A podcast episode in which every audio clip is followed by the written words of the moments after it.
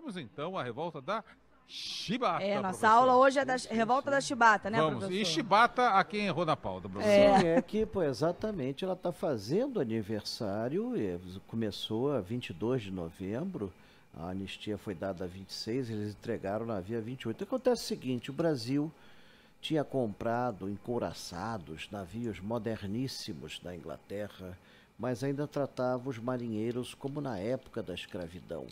A boa parte da marinha do Brasil principalmente os marinheiros, era formada por negros e mulatos, enquanto que os oficiais eram brancos, louros, de olhos azuis. E qualquer, qualquer eh, deslize no- no- na, na disciplina era punido com chicotadas. Existia até carrascos, como do encouraçado Minas Gerais, o Alípio, que colocava agulhas dentro da do chicote, né, que para arrebentar com as costas do Nossa, indivíduo. professor, que isso. É, já havia sido tentada uma negociação com o presidente, sem sucesso. Depois de que um marinheiro foi, um Marcelino, foi, levou 250 chibatadas e, segundo um testemunho, parecia uma sardinha, sa- sardinha frita.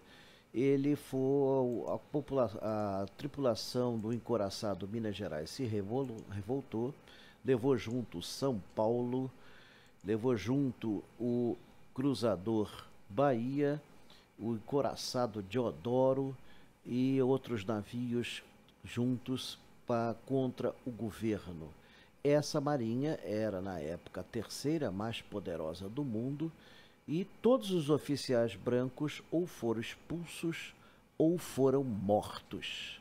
Provavelmente eh, os revoltosos se inspiraram na revolta do encoraçado Potemkin na Rússia, que foi mais ou menos o mesmo motivo, só que em vez de ter a questão da etnia, era a questão da, da, da- da social. Os marinheiros eram muito pobres, os oficiais eram miliardários, filhos de, filhos de príncipes, de condes, de marqueses e etc. né? E lá houve uma revolta semelhante em 1905. Nós aqui tomamos posse dos encoraçados, logo assumiu o comando um marinheiro negro, João Cândido Felisberto, nascido no Rio Grande do Sul em 1880 e que dirigiu os encoraçados com uma perfeição inimaginável, eh, que era considerado impossível, né? Você teria que ter um- uma experiência de, de marinharia muito grande para dirigir navios daquele porte com alto teor técnico. Eles ficaram impressionados. O João Cândido ordenou bombardear alguns setores da cidade, principalmente quartéis e tudo mais. E com isso os deputados ficaram assim numa encruzilhada, ceder aos negros ou enfrentá-los e perder talvez uma das esquadras mais caras do mundo e que o Brasil não teria condições de comprar outra. Optou-se pela anistia e pela concessão dos direitos pedidos em mil, no- dia 26 de outubro, 26 de novembro, desculpe, e no dia 28 os navios foram entregues em perfeito estado. Logo depois a Marinha demitiu 1.300 marinheiros e um mês depois os que ficaram no Rio de Janeiro eh, foram postos em prisão por conta de uma rebelião que houve na Ilha das Cobras, os quais o governo aproveitou para botar essa turma toda na cadeia. Para você ter uma ideia, os que foram levados para a prisão da Ilha das Cobras só houve dois sobreviventes dos mais de 100 presos, né? Um deles, João Cândido Felisberto. Você vê o que é a resistência desse homem. E mas isso aboliu o castigo na Marinha, aboliu as agressões e hoje a Marinha é um exemplo de ordem, de disciplina, de hierarquia com perfeição. Hoje a nossa Marinha não procura mais uma corrida armamentista e sim o patrulhamento do nosso litoral. Hoje a Marinha de Guerra não procura mais explodir o mundo e sim pesquisar, levantar ah, o fundo dos mares e descobrir riquezas e garantir a soberania nacional. Então é uma marinha bem diferente daquela de 1910.